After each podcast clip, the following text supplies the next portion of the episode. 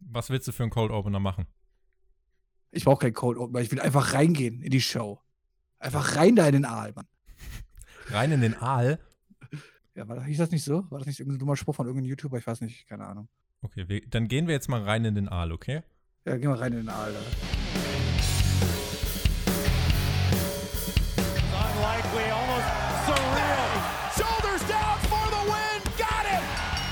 Am Freitag war es bei WWE wieder Zeit für SmackDown.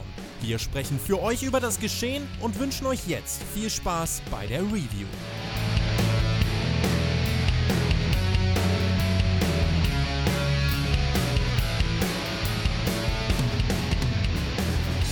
Es bleibt keine Zeit zum Durchschnaufen. Die SummerSlam Review habt ihr hoffentlich alle gehört. Raw auch noch hinterher. Und jetzt ist schon SmackDown und dann ist wieder Payback. Das ist der WWE-Kalender. Zwei Großveranstaltungen folgen direkt aufeinander. Und wir haben uns gefragt, warum das Ganze. Ob SmackDown uns jetzt noch ein paar Antworten darauf geben konnte, das erfahrt ihr jetzt. Ihr hört den Spotfight Wrestling Podcast. Mein Name ist Tobi und bei mir, um über die letzte TV-Show vor, äh, vor Payback zu sprechen, es ist sein Thunderdome-Debüt, unser Edeljobber. Hey, yo! Bekomme ich jetzt auch so einen fetten Entrance und so? Ist das so mit Feuerwerk und so? Ist ja Thunderdome, oder? Juhu! Warte, ich geil, kann, ich, ja. kann den, ich kann den Effekt geben. Äh, Björn, herzlich willkommen im Thunderdome. Ah, jetzt fühle ich mich schön überproduziert an. So möchte ich das haben. Hey, yo, Meister zusammen und ja, freut mich auch mal wieder am Stille zu sein, nachdem ich ja, ja leider die letzten Ausgaben ein bisschen aussetzen musste aufgrund von Arbeit. Ähm, habe ich jetzt mal wieder die Zeit gefunden. Komme mich gerade von der Arbeit, habe mir natürlich auf der Arbeit SmackDown angeguckt, so wie es sich gehört. Kann man natürlich machen, wenn man Bereitschaft hat. Und ähm, ja, freue mich jetzt schon drüber zu plaudern. Gut, dass du gesagt hast, bei Bereitschaft nicht, dass die Leute denken, du fährst Zug und schaust WWE dabei. Nee, das tue ich natürlich nicht. Also ich hatte heute Bereitschaft gehabt, ich musste nur eine halbe Stunde Zug fahren und ähm, von Wuppertal nach Essen. Ähm, habe den Zug dann, dann wieder abgegeben und musste dann wieder als Gast zurückfahren. Habe mich natürlich dann, wie es sich gehört, schön in die erste Klasse reingesetzt, ja. Habe mir mein Handy hingestellt, eine Flasche hingestellt, mein Handy dran angelehnt, Kopfhörer in Ohr und habe mir dann dabei teilweise den Smackdown angeguckt. Und ich kann dir sagen, wenn dann die äh, Kundenbetreuer kommt, ja, der normalerweise auch Fahrkarten kontrolliert und sowas halt so, Mhm. dann fühlst du dich fast erwischt wie beim Porno gucken und tust ganz schnell das Handy runter, damit er bloß nicht sieht, was du da guckst. Das ist. Ich weiß nicht, ob ihr das auch habt. Habt ihr schon mal in der Öffentlichkeit Wrestling geguckt? Ich kann euch sagen, da fühlte mich so ein bisschen ertappt. Also, Wenn ihr ausführliche Geschichten zu Björns Arbeitsleben hören wollt, dann äh, checkt mal den Nachschlag ab, den gibt's bei uns auf Patreon. Da haben wir auch schon ein paar Mal sehr skurrile Geschichten besprochen. Nun ja, äh, ich fand, die, also vor dieser Show, das kann ich direkt mal vorweg sagen, finde ich, musste man sich gar nicht so sehr schämen. Der SummerSlam als Pay-Per-View, den fand ich eigentlich ganz ordentlich, weil bis auf den Main Event kein Quatsch dabei war. Der Big Dog ist jetzt zurück. Also nicht Jonathan, der kann sich das immer noch nicht anschauen, aber Roman Reigns. Der Thunderdome macht äh, außerdem Comebacks möglich, wie wir auch bei SmackDown lernen sollten. Und äh, ich weiß nicht, wie es dir geht. Ich fühle mich gerade so, als würde Payback irgendwie so eine Art besserer SummerSlam werden.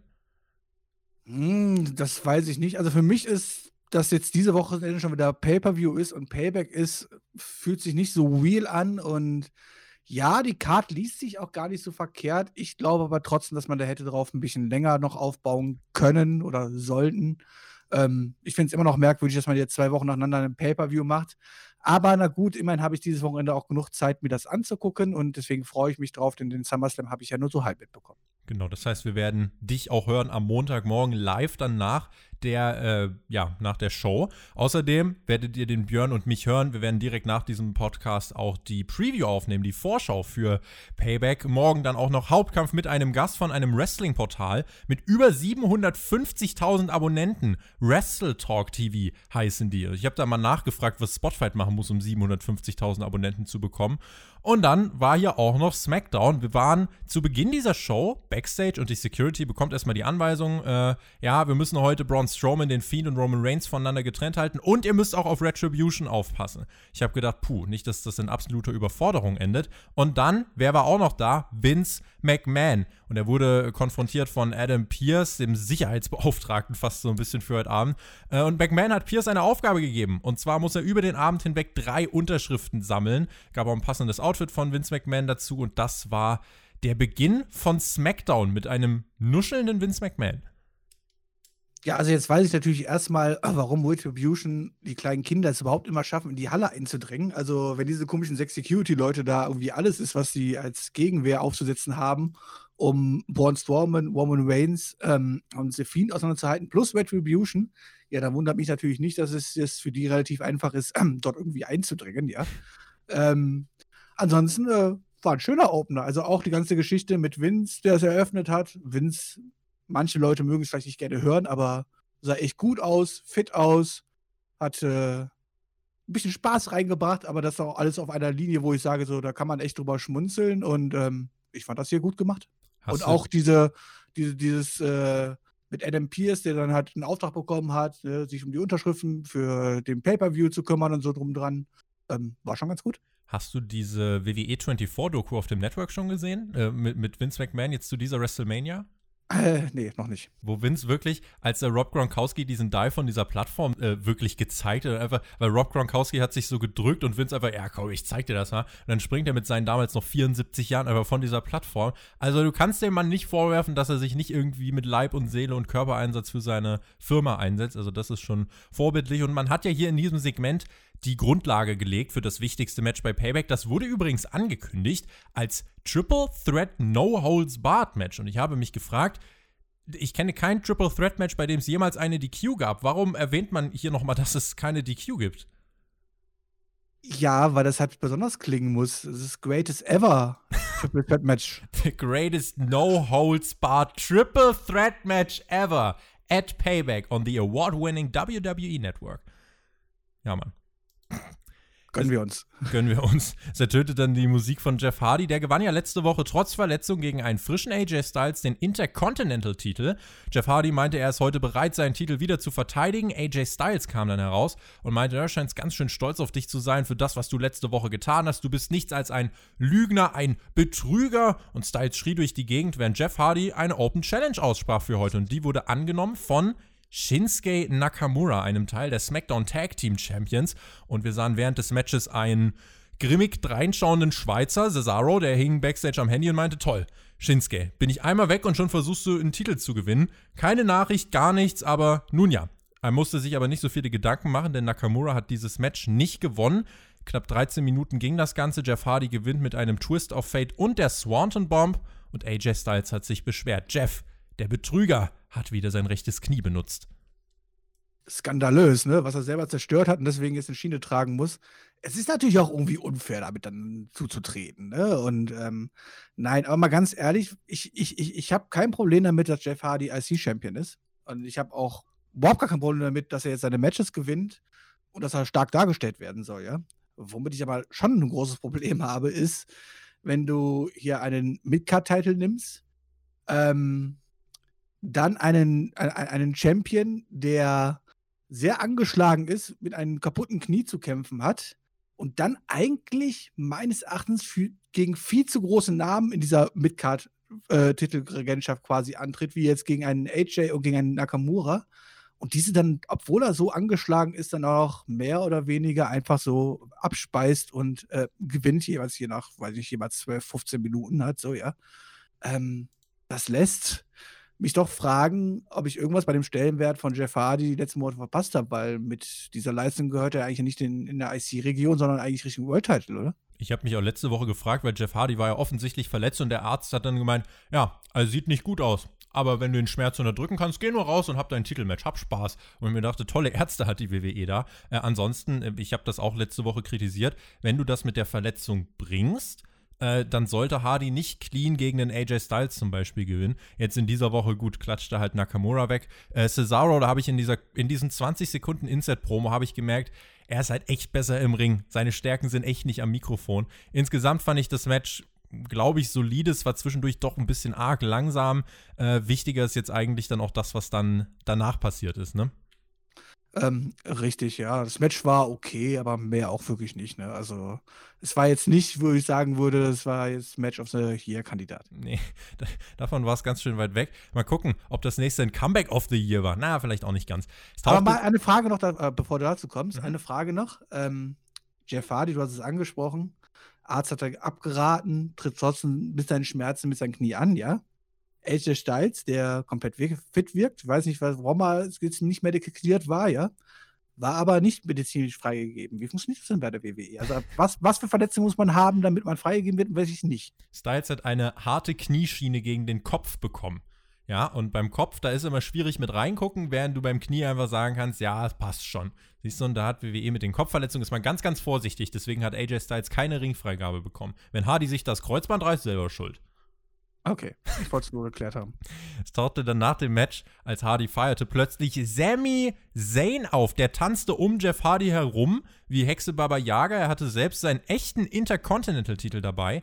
AJ Styles hat sich das Ganze angeschaut. Sami Zayn nutzte die Gelegenheit, um Jeff Hardy zu Boden zu treten. Der stand kurz darauf aber wieder auf und posierte und klatschte. Hat das also nicht ganz verkauft. Aber hey, es gibt das nächste Comeback und der echte Intercontinental Champion, Björn, ist zurück.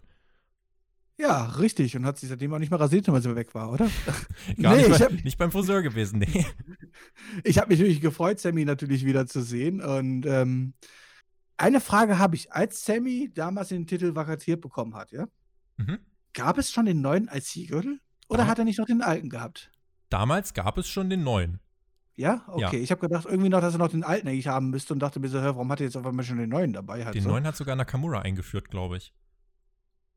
War das danach echt? Ja, stimmt, das war dann. Ja, nee, das war davor, ne? Stimmt. Ja, ja hast recht. Okay, dann, dann, dann sage ich nicht. Weil mich ich halt mich nur gewundert. es wäre ja noch logisch gewesen, wenn er wenigstens den alten dabei gehabt hätte. Weißt du? Aber gut, dass er überhaupt einen Titel dabei hat. Also, das finde ich als Aufhänger schon mal ganz gut. Ähm, richtig, richtig. Ähm, ja, ich freue mich natürlich, Sammy wieder zu sehen. Äh, ich denke, er hatte genug Zeit, sich zu erholen und Energie zu sammeln und vielleicht auch ein bisschen kreative Energie zu sammeln und die Schreiber hatten hoffentlich auch ein bisschen Zeit, sich äh, um sein Comeback zu kümmern. Es ist keine Kurschussreaktion nach dem Motto, wir holen jetzt einfach alle wieder zurück. Egal, was es uns kostet, nach dem Motto, ja, äh, mhm. Hauptsache, wir haben wieder ein paar relevante Leute vor Ort. Ähm, nee, mich hat es gefreut, Sammy wieder zu sehen. Es macht natürlich absolut Sinn, dass er sagt, so, ey, ich habe meinen Titel nie verloren. Eigentlich bin ich ja noch hier der IC-Champion, deswegen dann sich hier gegenüber Jeff Hardy zu stellen, ihm den Kick zu geben und sowas, also macht natürlich absolut Sinn und ähm, schauen wir mal, wie es dann weitergeht. Es gibt aktuell sieben Matches auf der Payback-Card. Das Intercontinental-Titelmatch ist bisher keins davon. Äh, ist jetzt die Frage, glaubst du, man klatscht das noch kurzfristig drauf oder kann man sich hier wirklich auch einfach mal Zeit lassen und das Ding in vier Wochen bei Clash of Champions bringen? Also was auch immer man da plant. Also dann wäre der einzigste Aufbau gewesen, der heutige Tag oder der gestrige Tag mit dem Hallo Sammy, ich bin wieder da und ich bin übrigens noch Champion. Und ähm, nein, das kann man dann noch gerne noch zwei, drei Wochen ziehen, das gerne als Aufbau. Also von daher kann man das gerne bis zum nächsten Pay-Per-View. Dauert doch eh nicht lang bis dahin, oder? Kommen wir auf vier Wochen. Vier Wochen. Ja, also, also ich denke, also diese, eine, eine solche Storyline über vier Wochen zu ziehen, sollte jetzt nicht das große Problem sein. Hoffen wir. Vor allen Dingen, weil ja Jeff auch noch nebenbei mit AJ beschäftigt ist und so weiter. Ähm, ja. Von daher da kann man mit Sicherheit genug überbrücken. Dann waren wir im Firefly Funhouse. Ramblin' Rabbit hat den Universal-Teil geputzt und ähm, ja, der Fiend bzw. Bray Wyatt, der Funhouse Bray Wyatt, meinte dann, Roman, schön, dass du zurück bist. It's been a long time. Und dann klingelt das auf einmal am Funhouse. Und äh, der DHL-Mann war da in, in Form von Postman Pierce. Kam er rein ins Funhouse mit dem Vertrag für das Titelmatch. Man hat ein bisschen Angst gehabt vor diesen ganzen sprechenden Puppen da. Und Wyatt unterschrieb dann den Vertrag, freute sich, posierte mit dem Titel. Und das war das kleine Funhouse-Segment. Ist Pierce jetzt im Kopf gewesen von, von Strom? Also, ich frag nur. Vielleicht haben sie auch die Körper getauscht. Heißer Tipp immer. Heißer Tipp immer, also könnte schon sein. Also wer weiß das schon. Ähm, prinzipiell habe ich gegen dieses Segment überhaupt nichts einzuwenden und auch gegen die kommenden zwei Segmente, die ja da noch kommen, halt so allgemein diese ganze Vertragsunterzeichnung, die sich ja über die komplette Show gezogen hat. Aber nicht klassisch im Ring mit Tisch, sondern mal ein bisschen. Ich wollte sagen, nicht klassisch im Ring mit Tisch, danach hauen wir einen durch den Tisch und gibt auf die Fresse und gut. Ist halt so nach der Unterschrift, sondern das war hier eigentlich wahrscheinlich einer der kreativsten, umgesetztesten Vertragsunterzeichnungen, die ich gesehen habe und hat mir sehr gut gefallen. Und war gar nicht mal so schwer. Ja. Und war gar nicht mal so schwer, ja. und vor allem, man hat alle drei Charaktere präsentiert dabei gleichzeitig. Und die sahen gut dabei aus. Man, äh, Björn, was ist denn los? Wahnsinn, wa? Wahnsinn. Mal gucken, wer hier gut aussah. Es gab einen Fädenrückblick auf die Geschehnisse rund um Baron Corbin und Matt Riddle. Und Baron Corbin meint ja, Matt Riddle verdient nicht den Hype, mit dem er zu SmackDown gekommen ist. Ich will dich jetzt mal explizit dann auch nach dieser Promo von Matt Riddle fragen. Äh, wie viel ist denn von diesem NXT-Riddle noch übrig von dem Hype? Weil gerade in dieser Zeit mit Pete Dunn bei NXT, äh, da waren die ja schon extrem unterhaltsam, ne? Ja, ich könnte ja noch weiter ausführen und sagen, wie viel ist von dem Matt Riddle, den ich aus den Indie-Zeiten noch kenne, ähm, übrig. Und das ist dann leider relativ wenig, vor allem wenn ich einfach sehe, wie cool er in den Indies rüberkam, ja, auch mit seinem Gimmick und auch seine Promos, wie er sie damals gehalten hat, die er von, von, von der Art her versucht ähnlich zu halten, aber natürlich ganz, ganz andere Worte wählen muss, ja. Und ähm, es ist schon sehr auffällig und es, es schmerzt halt schon ein bisschen, wenn man weiß, was eigentlich noch viel mehr drin wäre mit diesem Matt Riddle. Ähm, ich möchte aber auch gar nicht sagen, dass es jetzt schon komplett versaut ist, was man mit ihm gemacht hat, halt so, ja. Also das jetzt mit Sicherheit nicht. Man hatte schon schlimmere Kandidaten da gehabt. Natürlich ist es jetzt nicht toll, jetzt in eine Fehde mit Baron Corbin zu stecken und alles drum und dran, weil das ist jetzt kein, woran ich jetzt irgendwie groß hochziehen kannst, ja. Aber ähm, ich möchte nicht so wie viele andere jetzt schon hier schwarz sehen und sagen, das, das war's für Matt Riddles Karriere nach dem Motto oder so. Ähm, ich bin aber auch sehr gespannt, wie, wie gut wirklich dieses, dieses Gimmick auch wirklich dann vor dem Main-Publikum ankommen würde. Ich meine, das kann man jetzt im Thunderdome natürlich jetzt äh, nicht beurteilen mit diesen paar LED-Monitoren im Hintergrund und den Grundrauschen, was wir da im Hintergrund haben, ja. ja. Ähm, ich bin sehr gespannt, aber ich bin nicht so negativ eingestellt wie die meisten, die darüber sprechen, sagen wir es mal so. Er hielt ja eine Promo und meinte, hey, König, Baron Corbin, willst du überhaupt gegen mich antreten? Come on, Bro. Und äh, Corbin kam dann auch heraus, meinte, ja doch, ich nehme die Herausforderung an, aber ich nehme sie an für Shorty G. Und ich erinnere mich noch, wie wir gesagt haben, boah, so ein Match von Shorty G gegen Matt Riddle auf dem Weg hin zu Corbin gegen Riddle, das kann richtig, richtig nice werden. Ja, eine Minute 26 Sekunden. Chad Gable wurde absolut gesquashed in the middle of the ring. Und äh, dann hat ja Matt Riddle sich den, den Sieg geholt. Und bei Payback gibt es das Match dann von Matt Riddle gegen Baron Corbin. Immerhin war es über eine Minute. Also ich habe gefühlt, hat es sich unter eine Minute angef äh, angefühlt, ja, als ich mir das angeguckt habe. Und dabei muss man ja noch erwähnen, dass Shorty G auch noch die hinterhältige Attacke gefahren hat zuvor. Mhm. Sprich, eigentlich hätte man daraus ja die Matchstory ziehen können, dass er von mir aus die ersten drei, vier Minuten wenigstens ein bisschen dominiert hat so und dann Matt Wille sich zurückkämpft und alles drum und dran. Aber nö, Shorty G ist halt auch nur wirklich Shorty G, ne? Das ist ein Geek. Ähm, ja, ich meine, angeblich war ja seine eigene Idee mit dem Namen und alles drum und dran. Ob er sich damit einen Gefallen getan hat, ich weiß es nicht. Also, ja, das ist tatsächlich wirklich, dieser Mann muss ganz schnell aus dieser Company verschwinden. Wirklich ganz, ganz schnell. Das ist wirklich, ich finde es dramatisch zu sehen, wie er wirklich äh, richtig untergebuttert wird. Und äh, jetzt hier Hinterrücksattacke und in einer Minute 26, das ist halt, mehr Undercard geht ja eigentlich gar nicht. Äh, deswegen, nun ja, über das Match von Riddle und Corbin werden wir in der Preview dann nochmal sprechen, was wir uns davon erwarten können. Und ich bin mal gespannt, was man in den nächsten Wochen ähm, vorhat. Ich hoffe, es gibt dann irgendwie ja, schon Anschlussideen für Matt Riddle und man hat dann ein paar Wochen im Voraus geplant und sich ein paar Gedanken gemacht. Und ich finde, er darf, lass ihn doch ein bisschen mehr Matt Riddle sein, weil du merkst halt schon, das finde ich, hat man hier bei dieser Promo auch gemerkt, ihm wurde halt gesagt, bitte liest es vor. Und Matt Riddle hat bei NXT, glaube ich, keine einzige Promo 1 zu 1 so vorgelesen. Äh, hier unter Vince muss er das halt ein bisschen anders machen. Big E, The Miz, John Morrison standen Backstage und äh, Sheamus kam auch noch dazu. Heavy Machinery hat sich auch noch dazu gesellt, äh, gesellt. Ja, und das war dann unser Main Event. Damit war das äh, Six-Man Tag Team Match für äh, SmackDown angesetzt. Yay! Ja, das kann man so nicht stehen lassen, ohne Mist. Ich meine, auch wenn wir heute, glaube ich, echt viel Positives verlieren, war das hier so, wie ich mein SmackDown quasi kenne, ja. Mal ohne Mist. Da, da, treffen sich zwei Leute backstage, ja. Was noch okay sein kann, dann kommen zwei unnatürlich dazu und damit wir ein Six-Man-Tag-Team-Match bekommen, kommen die anderen beiden auch noch komplett unnatürlich in diese Szenerie rein, halt so, ja. Als Szenerie, die ja niemals so stattfinden würde. Das Ganze dauert 20 Sekunden. Es gibt keinen Inhalt und auf einmal haben wir den Main Event von SmackDown und ich denke mir einfach nur, wollt ihr mich eigentlich verarschen? Also, das ist halt so billig. Ähm, ja, waren zum Glück eine der wenigen schlechteren Sachen am heutigen Tag. Otis hat ja auch mittlerweile nicht mehr nur noch den Money in the Bank Koffer, der hat ja jetzt auch eine Money in the Bank Lunchbox, aber da ist kein Vertrag drin, sondern Wurst und er hat Backstage mit dieser Wurst gespielt und dann kam Bailey und Banks dazu äh, und meinten, ah, was sehen wir dort? Ein paar Männer, die mit ihrem Fleisch spielen. Well. ja, TV14 ist vielleicht hätten, sie, vielleicht hätten sie auch gerne mit der Wurst gespielt. Adam Pierce versuchte sein Glück als nächstes bei Roman Reigns. Er hat geklopft aber es hat keiner aufgemacht. Der Big Dog kam nicht aus seiner Hütte heraus, anders als Sasha Banks und Bailey. Die kamen heraus und machten sich auf den Weg zum Ring. Sasha Banks waren aber nicht so angetan. Bailey lächelte und man hat diese leichten Differenzen schon gesehen. Und Bailey meinte, ja, es sind die schwierigsten Wochen unserer Karriere. Logisch, wir mussten unsere Titel verteidigen beim SummerSlam. Und bei Payback müssen wir auch noch unsere Tag Team Titel verteidigen. Bailey meinte, manchmal haben wir auch, wenn wir die besten Intentionen haben, nicht immer das Glück auf unserer Seite. Sascha, die Geschehnisse aus den letzten Tagen sind meine Schuld. Und ich dachte, what the fuck? Schaut da, schauen die ihr eigenes Produkt? Und Bailey meinte, we are in this together, hat dann Sasha Banks motiviert für Sonntag. Dann schalteten sich die Challenger hinzu. Und wenn Raw nicht geschaut hat, der wird hier gar nichts mehr raffen.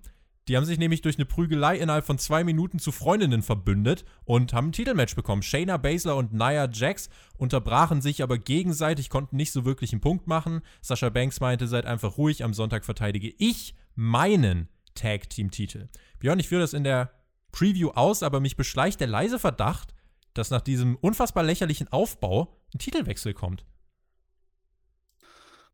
Bitte nicht. Also bitte nicht, vor allem für Shayna Baszler und sowas halt so. Das ist, also wenn ich sie jetzt schon sehe, ja. Ich meine, Shayna Baszler hatte ihren eigenen engen Freundeskreis und sonst hat sie ja wirklich niemanden an sich sonst rangelassen halt so, ja. Und wollte auch von niemandem auf dieser Welt, beschissenen Welt was wissen und sie war halt die Einzelfighterin mit ihren drei Freundinnen halt so. Diese hat sie aber, sonst kam da niemand ran quasi an ihre Bubble, ja.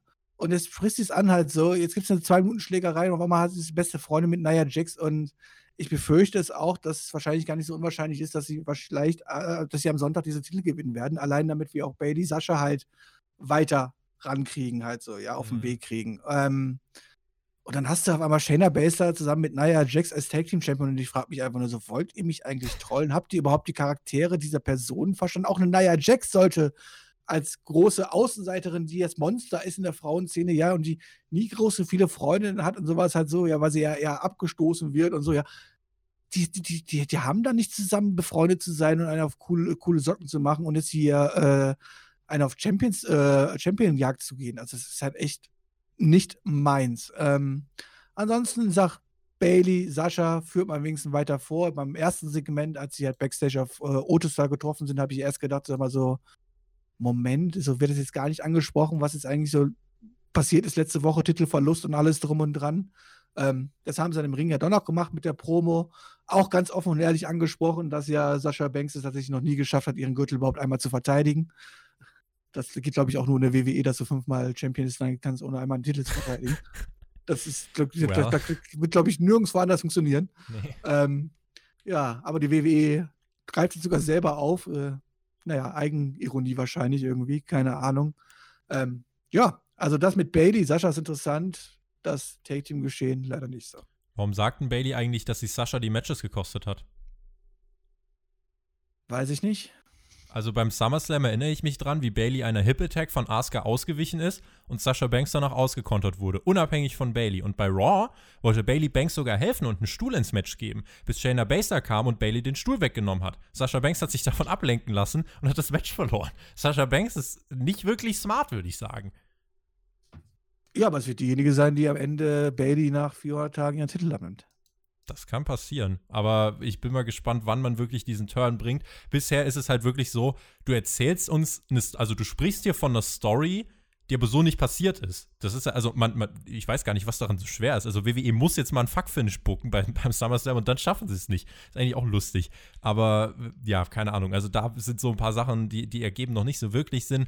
Äh, aber man sieht zumindest, dass man sich anstrengt und dass man einen Plan mit dieser Storyline hat. Und das ist ja in diesem Fall schon mal eine positive Geschichte. Wir sahen Backstage, wie Adam Pierce bei Drew Gulak war und meinte, hast du Roman Reigns gesehen oder Braun Strowman? Und Gulak meinte, nee, nee, aber den Strowman, den suche ich auch. Und dann hat er sich einen Stuhl genommen, attackierte mit einem Stuhlschlag Braun Strowman, der, ja, den hat das getroffen wie eine Fliege und er hat es einfach genosellt, dreht sich um, Gulak hat schnell den Stuhl äh, dem guten Adam Pierce zugeworfen und dann war Strowman ein bisschen erbost. Und Strowman äh, wurde dann gefragt, äh, ob er jetzt das Autogramm gibt, damit er den Vertrag hier, also den sollte er unterschreiben fürs Championship-Match. Und Strowman meinte, ich gebe dir erst meine Unterschrift, wenn du mir ein Match gegen Drew Gulak besorgst. Und ich so, what? Strowman verzichtet auf ein Titelmatch, wenn er nicht ein Match gegen Drew Gulak bekommt? Ist auch nicht so, ist auch nicht so smart, der große Mann. Ja, come on. Also, wenn du gerade einen 'n Stuhl über den Rücken gezogen bekommst, ja, und auch wenn du ein Monster bist und das dich jetzt halt nur so ein kleiner Mückenstich ist halt so, ja, aber du weißt ja, Mückenstiche sind nervig und die willst du loswerden. Und er will halt Gulag loswerden und dann nimmt das halt so als bisschen als Druckmittel, bevor er unterschreibt. Das fand ich eigentlich vollkommen okay. Das möchte ich jetzt gar nicht hinterfragen. Also, ich ich will ich will jetzt nicht Strowman unterstellen, dass er, wenn er dieses Match gegen Gulag nicht bekommen hätte, dass er dann gesagt hätte: „Okay, dann unterschreibe ich hier nicht.“ Das glaube ich jetzt nicht. Also, ähm, er hat so 'n kleines bisschen für sich als Druckmittel genutzt. Das war ja auch in Ordnung und, ähm, habe ich nichts dagegen. Shinsuke Nakamura, Cesaro standen backstage und dann kam Sami Zayn dazu und er war ganz außer sich, war richtig begeistert, aber Shinsuke Nakamura und Cesaro so gar nicht. Äh, Die haben dann nämlich Sami Zayn gesehen und dachten, ah, schön, dass du dich auch mal nach ein paar Monaten wieder meldest. Die waren nicht so von Euphorie durchzogen. Also diese Dreiergruppierung äh, scheint es jetzt nicht so nahtlos weiterzugehen wie davor. Ähm, ja, mit Cesaro und Nakamura hat man ja quasi in den ersten Match in diesem kleinen Cesaro-Interview quasi schon angedeutet, dass er Cesaro nicht ganz glücklich drüber war, was man aber verstehen kann und was ich auch gut finde, dass das einfach dann mal auch so angesprochen wird, auch wenn man dann vielleicht damit erst in 2, 3 Wochen erst mal gar nichts damit anfängt oder sowas halt so. Ja, ich glaube nicht, dass es schon nächste Woche bei den Feierabend ist, also auch wenn das viele wahrscheinlich schon wieder reininterpretieren. Und, ähm, ja, von Sami Zayn, was ist das auch für ein Freund? Mal ganz ehrlich, also sich einfach monatelang einfach monatelang nicht melden. Ich meine, dass er nicht da ist, dass er nicht bei WWE antritt, ist ja in Ordnung, aber er kann sich doch bei seinen Freunden melden und da kann man doch so mal als da wäre ich als Freund auch ein bisschen sauer und würde sagen so: „Hey, kommst du jetzt hier um die Ecke und tust, ob nix gewesen ist, äh, sag doch erst mal, was war hier los“, weißt du? Vielleicht hat er Ähm. einen Digital Detox gemacht, also gar nicht äh, seine, seine, seine digitalen Geräte sich irgendwie zu Gemüte geführt und hat wirklich einfach mit keinem geschrieben. Ja, dann sollte man aber sich vorher von seinen Freunden auch verabschieden. Das ist richtig. Das ist richtig, ein, eine gute Also, wenn du mal einfach 5 Monate weg bist, ja, erwarte ich schon, dass du mal Bescheid sagst vorher. Okay, das werde ich mir zu Herzen nehmen. Okay. Braun Strowman bekam sein Match gegen Drew Gulak und äh, ähnlich wie Shorty G wurde auch Drew Gulak weggesquashed, als maximaler Geek verkauft. Ich fand ihn in seiner Storyline mit Daniel Bryan, das ist noch gar nicht so lange her, fand ich Drew Gulak eigentlich war ein, war ein interessanter Faktor. Dann lief sein Vertrag aus, er hatte Hoffnung, dass es besser werden könnte, unterschreibt seinen neuen Vertrag. Pandemie spielt auch ein bisschen eine Rolle. Ja, jetzt ist er hier. Äh, wie sagte einst ein WWE-Fan, nie Glück. Ja, nie Glück wie du Glück. Ähm, ja, du hast recht, mit Daniel Bryan sah er an der Seite gar nicht so schlecht aus, dass er jetzt hier relativ schnell gegen Braun Strowman untergeht, der ja, wenn man das so sagen möchte, aufgebaut werden muss, jetzt auch wieder sonst wieder für Titelmatch und alles drum und dran. Kann ich jetzt schon nachvollziehen, ist halt eine andere Gewichtsklasse, andere Liga und ähm, Drew Gulak spielt mit Sicherheit nicht da oben ganz groß mit. Was aber jetzt nicht sagen soll, dass, dass man mit ihm nie was anfangen kann. Also ich glaube schon, dass er im Midcard-Bereich echt überzeugen könnte. Ähm, ob sie was rausmachen, warten wir mal ab. Ne? Also ich glaube jetzt nicht, dass die Niederlage gegen Braun Strowman, auch wenn sie jetzt unter zwei Minuten war, jetzt groß ihm wehtut. Du, Jinder Mahal wurde drei Jahre gesquashed und ist dann WWE-Champion geworden. Also insofern, everything can happen in the WWE on the award-winning network. War eigentlich jetzt äh, Jinder Mahal im Nachhinein ein besserer WWE-Champion als Braun Strowman? Boah. Also, Jinder Mahal hatte auf jeden Fall bessere Pro-Wrestling-Stories. Ja, ich glaube auch die besseren Matches und so. Boah, ja, Punjabi Prison mit Great Khali-Eingriff und, und Swamp Fight, das sind schon zwei. Boah, da musst du schon ganz schön unten ansetzen, aber ja, ist äh, wahrscheinlich im Zweifelsfall alles größer Swamp Fight, das stimmt. All, aber Björn, alles im Kopf vom Fiend. Jetzt sei mal, sei mal nicht so, es war großartig. Okay, außerdem haben die ja die Körper getauscht, also von daher. Eben, eben, ganz genau. Und nach dem Match hat Braun Strowman hier auch den Vertrag unterschrieben. Dann fehlte also nur noch die Unterschrift des Big Dog. Wir waren backstage bei Lindsay Dorado. Er hat eine Ansage gemacht, äh, oder hat eine Ansage bekommen von Kalisto. Da gab es so ein bisschen Spannung bei der Lucha House Party. Kalisto machte sich schon mal auf den Weg, hatte gleich ein Match und äh, ließ seine beiden Kollegen allein. Und die wurden dann prompt von Cesaro und Nakamura attackiert. Dreieinhalb Minuten ging dann das Match von Cesaro gegen Kalisto. Es gab Eingriffe von Shinsuke Nakamura und der Lucha House Party. Das hat äh, Kalisto abgelenkt. Cesaro holt sich nach einem Schoolboy den Sieg. Für drei Minuten war das richtig unterhaltsam. Kalisto hat Dinge gemacht, die ich teilweise noch nie gesehen habe. Steht irgendwie auf Cesaro, zeigt ein DDT. äh, Ganz wilde Aktion. Also, das hat richtig Bock gemacht für drei Minuten. Und ähm, nach dem Match hat man so gedacht, ah, es gibt weiter Spannung bei der Lucha House Party, aber Kalisto umarmte dann letzten Endes seine beiden Kollegen. Also ein bisschen geknistert hat's schon. Also, das war für drei Minuten sehr, sehr gut. Und wie du sagst, äh, Kalisto hat Sachen gezeigt, Dafür brauchst du halt aber auch jemanden, einen Partner wie ein Cesaro, ne? Der Ja. halt eigentlich schon eine andere Gewichtsklasse als du selber bist, alles drum und dran, aber trotzdem gleichzeitig diese komplette Athletik einfach mitgehen kann. Ähm, und man hat einfach gesehen, dass die beiden Leute im Ring einfach sehr viel drauf haben. Und wenn zwei Leute was können, dann können auch drei Minuten unterhaltsam sein. Ähm, ja gut, alles andere jetzt um die Lutsche Hausparty und so. Ja, sollen sie mal machen. Der Ansatz einer, einer Charakterentwicklung in der Tag Team Division, die jetzt zwar innerhalb eines Teams stattfindet und eventuell zu einem Split führt, aber ist ja immerhin ein Anfang. Man macht ja was. Das ist schon mal ein Fortschritt und Cesaro gewinnt hier ein Match. Also eigentlich. Also auch wenn ich, auch wenn ich heute sehr positiv eingestimmt bin, geht mir das zu weit. Aber sehr nett, dass du äh, den Optimismus hier übernimmst. Ja, sehr gerne.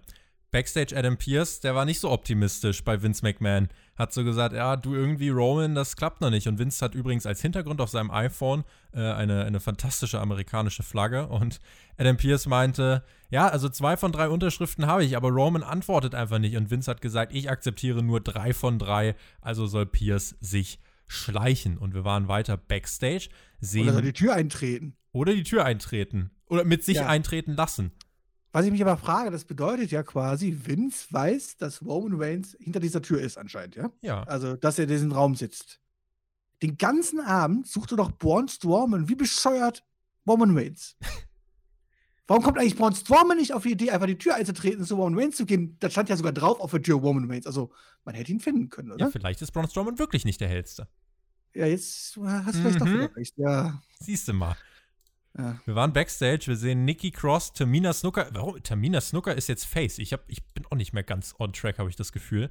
Umarmen sich. Tamina ist die weibliche Big Show. Um, um, oh, oh Gott, du tust Big Show Unrecht.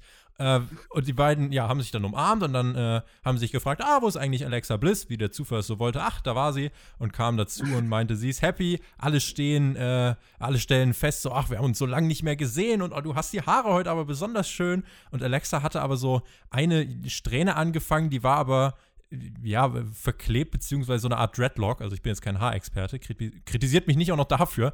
Äh, Nikki Cross meinte, irgendwie erinnert mich diese Strähne, out of all things, an den Fiend. Und Alexa riss die Augen auf, wirkte wie besessen und hypnotisiert, wurde böse, zerschmetterte ein, ein Geschenk, was die Nikki Cross mal vor langer Zeit gemacht hat, eine Tasse. Und ich dachte mir, oh Björn, der Fiend verändert Menschen. Außer Goldberg, der hat sich nicht verändert. Tja, jetzt ist halt die große Frage, wird die WWE wirklich weitermachen, ähm, nachdem ja Alexa Bliss beim SummerSlam einfach gar keine Rolle gespielt hat, obwohl sie ja in diesem Aufbau komplett mit inbegriffen war, ja. Verstehe ich auch nicht. Aber dann beim SummerSlam ja gar keine Rolle gespielt hat, tut man es ja jetzt wieder so ein bisschen wieder mit aufgreifen, indem man einfach nur das Wort Fiend erwähnt, Alexa auf einmal komplett außer sich ist, dann die, das, die schöne Tasse kaputt macht. Oh mein Gott, ich habe aber nie was Schlimmeres, Brutaleres gesehen in der WWE.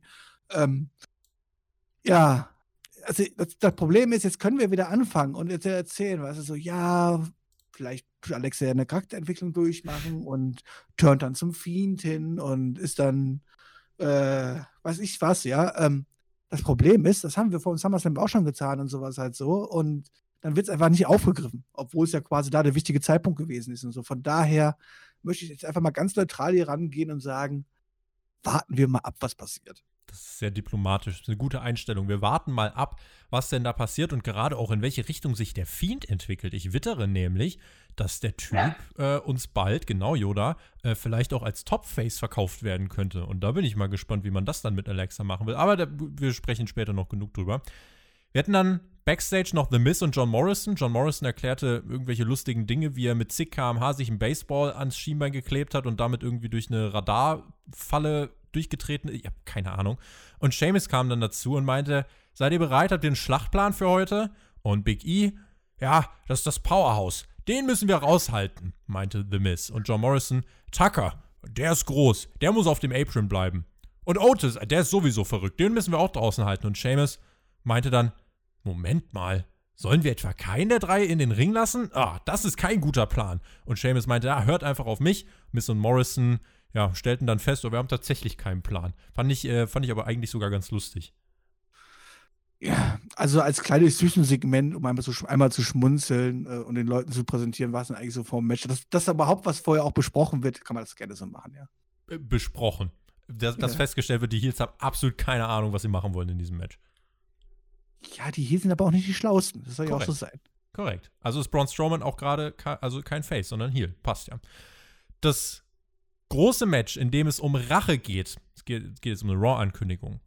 Das Match, in dem es um Rache geht, um Payback, es findet bei Raw statt. Nur einige Wochen nachdem Rey Mysterio das Auge, der komplette Augapfel herausgelöst wurde, trifft er am Montag bei Raw auf Seth Rollins. Bei Payback gibt es das Rematch von Raw, Rollins und Murphy gegen Dominic und Ray. Björn, warum rusht man diese fucking Storyline so durch, als würde morgen die Welt untergehen? Du kannst das so easy in vier bis fünf Monaten erzählen, wenn du dir einfach mal ein bisschen Zeit lässt. Und dann gibst du irgendwie, hast du das Rubber-Match von Ray, der nach Monaten seine Augenverletzung im Ansatz wieder überwunden hat, immer noch angeschlagen ist. Rollins, der einen angeschlagenen Mysterio unterschätzt. Dominic, der einen Eingriff von Murphy unterbindet. Und Ray Mysterio, der seinen großen Sieg bekommt. Bringst du von mir aus in ein, zwei Monaten Ray gegen Rollins?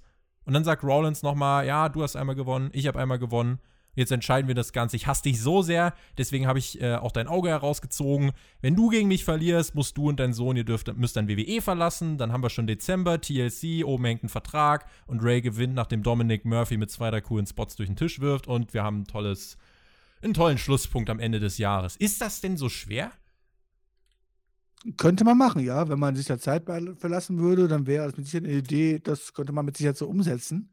Wenn es allerdings waschen willst, ja, und jetzt willst du am unbedingt jetzt schon schnell dieses Match bringen, Way gegen Wallens zum zweiten Mal, ja? Meine Frage, wie hieß der Pay äh, Pay-Per-View, der jetzt kommt am Wochenende? Mhm. Pay Payback? zum Back. Mein Englisch ist nicht das Beste, aber was heißt das übersetzt? Rückzahlung. Ich meine, könnte man jetzt nicht sto- eine tolle Story machen, so dass, dass jetzt vielleicht ein Rey Mysterio sein Payback haben möchte? Und da könnte man das ja auf dem Payback-Pay-Per-View münzen und aufbauen und so. Könnte man das, also wenn man das jetzt unbedingt so schnell machen möchte, Jetzt, aktuell, weißt du? jetzt ist natürlich schon ein komplexer Denkprozess, den du jetzt anstellst. Okay. Oder heißt es einfach, dass einfach Way wieder verlieren wird, weil er wird sein Payback nicht bekommen und deswegen machen wir es jetzt am Montag. Im Zweifelsfall greift einfach Retribution wieder ein. Wo waren die eigentlich heute gewesen? Aber gut, dass die nicht da waren. Die Oder war einfach die Security, Security zu übermächtig? Das kann natürlich auch sein. Mhm, das kann auch sein. Wir Ah. haben die ja am Anfang gesehen, die waren gut eingestellt. Also die waren taktisch gut eingestellt. Das ist Ja, gut abgesprochen. Na, na, Ja. also das, ähm, aber diese Ankündigung für Raw, das ist so, oh, ich habe dann echt geseufzt, weil ich mir dachte, what the fuck, das ist doch so einfach eigentlich. Äh, und vor allem, wenn du, wenn du das unbedingt bringen willst, dann bringst halt wenigstens irgendwie beim nächsten Pay-Per-View, aber doch nicht einfach so bei Raw. Aber hier hast du jetzt wirklich, du musst ja mal überlegen, du hast jetzt Rey Mysterio zurückgebracht. Äh, eine Woche vorher hast du den Sohn von äh, Rey Mysterio absolut verprügeln lassen, bringst dann ein Tag Team Match bei Raw, nachdem Dominic sein, sein Debüt beim SummerSlam hat, bringst jetzt nochmal das Tag Team Rematch bei äh, Payback und dann hast du jetzt Ray gegen Rollins auch noch bei Raw. Alles innerhalb von zwei, drei Wochen. Es ist, finde ich, äh, finde ich sehr fragwürdig, was man davor hat. Sag mal, man hätte sich mehr Zeit lassen können, ja. Aber dann hätten sie sich ja auch mehr Gedanken machen müssen. Ja, verdammt. Adam Pierce, er klopfte nochmal bei Roman Reigns und ging dann auch rein und äh, Reigns war auch da mit seinem Wreck Everyone and Leave Shirt und meinte, ich lese mir den Vertrag mal durch. Wollte den nicht ohne weiteres unterschreiben. Und dann hatten wir erstmal unseren Main Event. Six-Man Tag Team Match. Big E, Otis und Tucker tanzten auf dem Ring, oder trans, äh, tanzten zum Ring, trafen auf The Miz, John Morrison und Sheamus. Zwölf Minuten, solides Wrestling-Match, äh, ungefähr wie der Opener, vielleicht ein bisschen besser. Äh, ein paar Comedy-Spots gab es zwischendurch, Sheamus, Lee, The Miz und Morrison. Äh, dann nach Unstimmigkeiten, nach circa zehn Minuten allein, die Faces gewinnen das Match, nachdem, ja, am Ende einige Finisher durchgingen. Big E letztlich mit dem Big Ending gegen The Miz. Das war unser Main-Event. Ja, das war unser Main Event. Einfach total irrelevant. So wie er aufgebaut worden ist.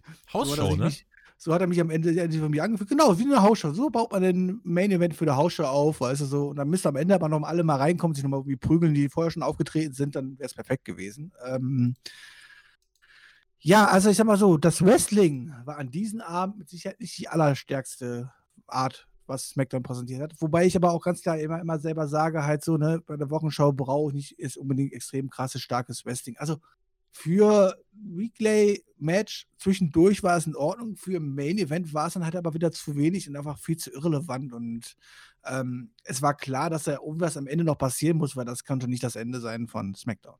Ich habe das Match auch gesehen und dachte mir, erstens, Tucker's underrated. Big E, ich möchte, dass er irgendwie einen Titel vielleicht sogar noch gewinnt, jetzt mal in, in, in der Zukunft.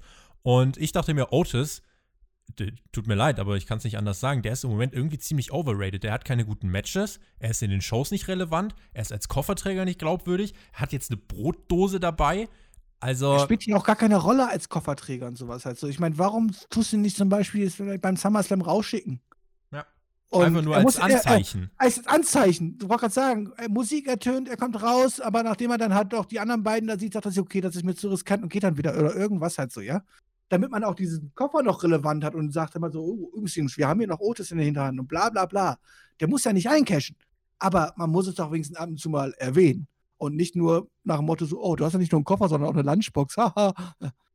Otis im Moment wirklich äh, auf einem komplett anderen Level als diese Main-Event-Szene. Ne? Also er wirkt wirklich im Vergleich, gerade wenn wir jetzt über Roman Reigns sprechen, der wirkt wirklich wie ein absoluter Geek. Stell dir mal vor, Otis versucht gegen Roman Reigns einzucashen. Das würde ich zu keiner Sekunde kaufen. Ja, da musste mir schon viel vorher passieren. Ja. ja. Wir haben bei Talking Smack nach der Show übrigens noch erfahren, es gibt bei Payback ein Match zwischen Big E und Sheamus. Werden wir in der Preview drüber sprechen. Haben wir ganz viel zu, zu sagen, glaube ich. Ja, habe ich jetzt auch gerade von erfahren, ja. Roman Reigns, er saß backstage und äh, meinte dann, I will be in the Triple Threat Match. Ich hole mir auch den Universal Title, den ich nie verloren habe übrigens.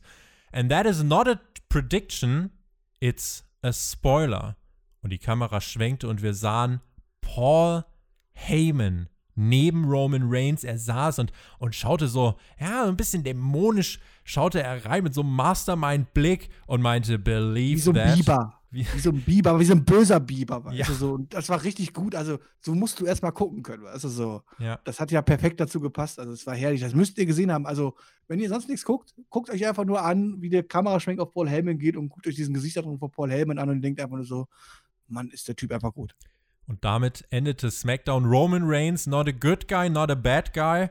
Jetzt ein Paul Heyman Guy. Björn, das war schon, also wie ich fand, ein richtig guter Cliffhanger vor dem Pay-Per-View.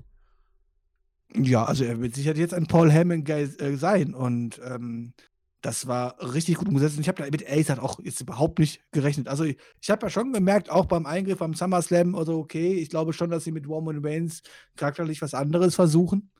Ähm, dass sie ihn jetzt Paul Heyman an die Seite stellen, der eigentlich vorher sein absoluter Widersacher war und alles drum und dran. Aber das wird man uns ja hoffentlich auch erklären und alles, wie sie sich gefunden haben und so. Und damit auch eine Charakterveränderung bei Roman Reigns ähm, zeigen und uns präsentieren. Ich glaube, da können wir uns nur drauf freuen. Das kann nur besser werden, als wir alles, was wir vorher gesehen haben in seiner glatten Babyface-Aal-Rolle. Und ich glaube auch nicht, dass er jetzt der größte aller Mega-Heal aller Zeiten wird. Ich glaube schon, dass man da versucht, einen Mittelweg zu gehen. Allein schon um die kleinen Kinderfans von Roman Reigns nicht wegzuhalten. Also so, ja. Aber ich glaube schon, es kann sehr, sehr interessant sein, die wir werden in den nächsten Wochen. Die Erklärung kannst du halt einfach liefern. Paul Heyman hat tatsächlich in seinen Promos vor den Matches von Lesnar gegen Reigns, hat er Reigns nie beleidigt, er hat ihn immer overgebracht. Und Roman Reigns kann einfach sagen, boah, niemand hat mich so oft besiegt wie Brock Lesnar. Warum nehme ich mir nicht einfach seinen Manager an die Hand? Schon hast du eine gute Erklärung. Für mich ein richtig starker Plot-Twist. Denn Roman Reigns ist jetzt auf dem Weg dahin zu dem, was alle immer von ihm haben wollten. Und ich freue mich auf der einen Seite, Reigns wirklich wiederzusehen. Und ich finde es sehr gut, dass man mit seinem Charakter eben nicht weitermacht wie bisher, sondern dass man wirklich mal ihm einfach so, so einen Twist gibt. Er wird jetzt dieses Badass und durch Heyman macht, allein der Name Heyman macht Roman Reigns zu einem so guten Charakter. Es geht jetzt gar nicht darum, dass Reigns irgendwie keine Promos halten kann oder so, aber mit Paul Heyman an, an der Seite von Reigns hast du einfach so viele Möglichkeiten, die du vorher nicht hattest. Und ähm, ich finde, was sich auch bemerkbar gemacht hat, dieser Star-Mangel hat WWE in den letzten Monaten wirklich geschadet.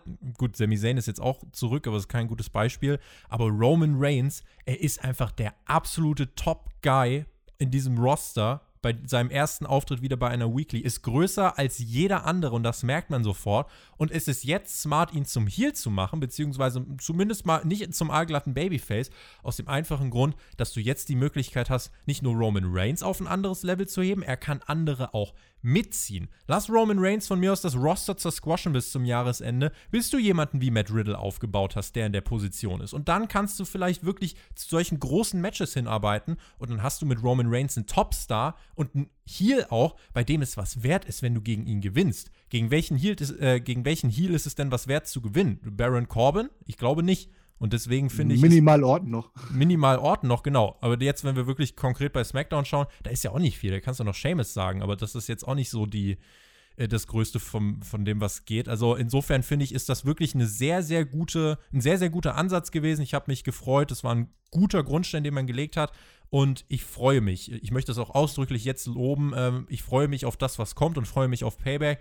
Aber das kann ich euch leider nicht ersparen, wenn das Ganze jetzt darauf hinausläuft, dass Paul Heyman gegen Roman Reigns turnt, Brock Lesnar zurückkommt und Reigns den Titel abnimmt, dann sind wir in der schlimmsten Zeitschleife aller Zeiten gefangen und dann werde ich das auch nicht mehr loben. Aber für diesen Moment jetzt möchte ich ausdrücklich loben, dass ich fand, dass das ein sehr guter Cliffhanger vor dem Pay-Per-View war. Und ich hoffe wirklich, dass Roman Reigns jetzt auch mal beweisen kann, dass diese ganzen Jahre der Missgunst nicht auf ihn gewachsen sind, sondern auf das Booking an den Performern liegt es ja bei WWE an den seltensten, äh, in den seltensten Fällen eigentlich. Außer Baron Corbin, der ist wirklich doof. Aber sonst äh, finde ich, ja, also haben wir jetzt hier wirklich eine sehr spannende Komponente. Ähm, ich kann dir zu allem, was du gerade gesagt hast, eigentlich nur zustimmen ich bin wirklich auch sehr, sehr gespannt, was man macht. Man, klar, man kann natürlich alles schwarz malen und das Schlimmste jetzt voraus, äh, vorausblicken. Und wir wissen, klar, die WWE wäre in der Lage, wahrscheinlich die Mutter Theresa als Top-Heel darzustellen, ja, weil sie so doof sind halt so, ja. Ähm, aber gehen wir jetzt mal nicht davon aus, dass, wir, dass alles immer schlecht ist und alles schlecht wird. Ähm, mich hat das hier sehr überrascht. Ich bin aber auch sehr gespannt, was man daraus macht.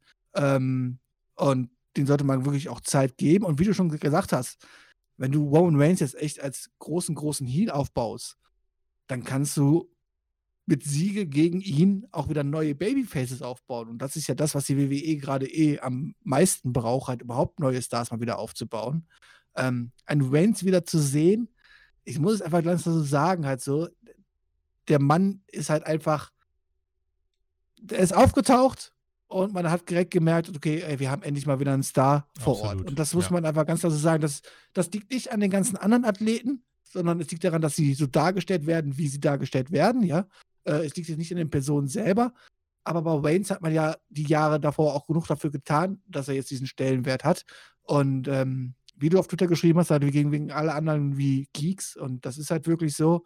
Und jetzt ist die WWE dran, aus diesen Geeks mit einem Top-Heel Waynes vielleicht auch gute Babyfaces rauszuentwickeln und Stars rauszuentwickeln. Und lassen wir uns überraschen. Ja klar, es kann natürlich auch komplett in die Hose gehen und in einem Moor sitzen wir hier und denken einfach nur so, boah, sind die bescheuert. ähm, das wissen wir nicht. Aber gehen wir jetzt erstmal von den Guten aus, das, was man hier angedeutet hat und gezeigt hat. Und das hat mir sehr gut gefallen. Ja, Mann. Das Rating übrigens ähm, ist jetzt bei den Overnights rausgekommen. Es lag vorher erst bei 2,18 Millionen. Letzte Woche waren es 2,17 Millionen. Das sieht jetzt alles gar nicht so unfassbar nach einer großen Steigerung aus. Aber wenn wir uns überlegen, letzte. Stopp. Also da muss ich, also da muss ich aber sagen, äh, ich glaube, von der War-Sendung ohne Reigns zu der Sendung mit Reigns waren, glaube ich, 400.000 Leute gewesen oder so nach SummerSlam, die mehr dabei waren. Ja, genau, ja. Und nicht böse gemeint, ja, da hat auch das Thunderdome mit zu tun, aber ich glaube eher den kleineren Anteil von 20 Prozent. Ich glaube schon, dass Reigns einer der ganz, ganz wenigen Leute ist, die überhaupt jetzt aktuell noch Einschaltquote ziehen können. Ja, also mein Punkt wäre jetzt auch gewesen, äh, letzte Woche war der Thunderdome-Bonus bei SmackDown. Äh, dann hat man ja nach Raw gesehen oder bei den Raw-Ratings gesehen, die Leute schalten ein. Und jetzt bei SmackDown wäre kein Reigns da gewesen, nur der Thunderdome, glaube ich, wären die Quoten runtergegangen. Die Tatsache, dass die Quoten sogar leicht steigen, zeigt ja aber eigentlich, dass so die Leute, die mal einschalten, wenn bei WWE was Interessantes passiert, die dann aber nächste Woche wieder weg sind, die sind dran geblieben. Und das ist, finde ich, eine sehr, sehr wichtige Erkenntnis. Also die Kombination von Thunderdome plus es sind wieder große Leute da und es gibt einfach wieder Comebacks von ein paar Charakteren, äh, die jetzt lange nicht zu sehen waren. Ich finde, das ist äh, ja ein guter Erklärungsansatz, um hier zu sagen, warum denn die Ratings jetzt so aussehen und das SmackDown jetzt äh, über 2 äh, Millionen oder jetzt bei 2,18 ist, ist ja wirklich dann auch, ähm, ja, ist eine gute Sache. Und ich bin gespannt. Der Fiend wird auf ihn treffen. Braun Strowman wird auf ihn treffen in diesem Triple Threat No Holds Barred Match. Da werden wir in der Preview drüber sprechen, die wir jetzt gleich aufnehmen werden, die dann heute Abend, also am Samstagabend, auch exklusiv auf Patreon laufen wird. Ja, und das war SmackDown, eine Ausgabe, die ich insgesamt nicht schlecht fand. Also es gab den roten Faden mit dieser Vertragsunterzeichnung, Sami Zayn ist zurück, der Ansatz einer Storyline in der Tag Team Division, können wir auch einklammern von mir aus. Aber ansonsten auch die Challenger fürs World Title Match, die sehen stark aus. Roman Reigns äh, hat einen coolen Twist bekommen. Retribution Blödsinn blieb uns erspart. Und ich freue mich tatsächlich auf Payback. Und da hat diese Show durchaus einen Anteil dran gehabt. Also hättest du in dieser Show noch einen ordentlichen Main Event aufgezogen und dieser Main Event hätte wrestlerisch auch noch überzeugt, richtig, ja? Dann hätte ich wahrscheinlich gesagt, dann war das wahrscheinlich die beste Smackdown-Ausgabe seit, seit der Pandemie-Ära, wenn man das so sagen darf, ja. Mhm. Ähm, mir hat das richtig gut gefallen. Es fehlte natürlich so ein bisschen die wrestlerische Highlight fehlte. Und naja, ich sag, der Aufbau des Main Events und sowas, das war halt nicht ganz so dolle. Aber ansonsten hat man schöne Geschichten erzählt. Ich sag, mit der Vertragsunterzeichnung fand ich wahrscheinlich die kreativste und beste Lösung, ähm, die man seit Jahren bei der WWE angewandt hat, äh, weil alle danach besser aussahen als vorher und es Sinn machte, es so zu zeigen. Und das war echt gut gemacht. Es, es hat durch die Show geführt. Wir haben Sami Zayn zurück, es war cool. Es ist was passiert. Also, ich kann mich nicht, es gab keine mega Abfucks, ich kann mich hier echt nicht groß beschweren und ähm, war eine gute Smackdown-Ausgabe. Ich bin auch zufrieden. Ich hoffe, ihr seid auch zufrieden mit dieser Review. Und ähm, wen es betrifft, wir hören uns dann wieder am Montagmorgen live nach Payback. Mal schauen, ob unsere Laune da auch so gut ist. Da werden wir jetzt zu dritt am Start sein. Und da werdet ihr uns auch sehen, ob ihr wollt oder nicht. Äh, da sind wir dann auch wieder mit Facecam am Start. Und ich bin sehr gespannt, wie dieses Event ausgehen wird. Unsere Tipps zum Pay-Per-View gibt es, wie gesagt, in der Preview. Die nehmen wir jetzt auf. Ich sage, Leute, macht's gut. Auf Wiedersehen. Genießt Wrestling. Ciao. Reingehauen.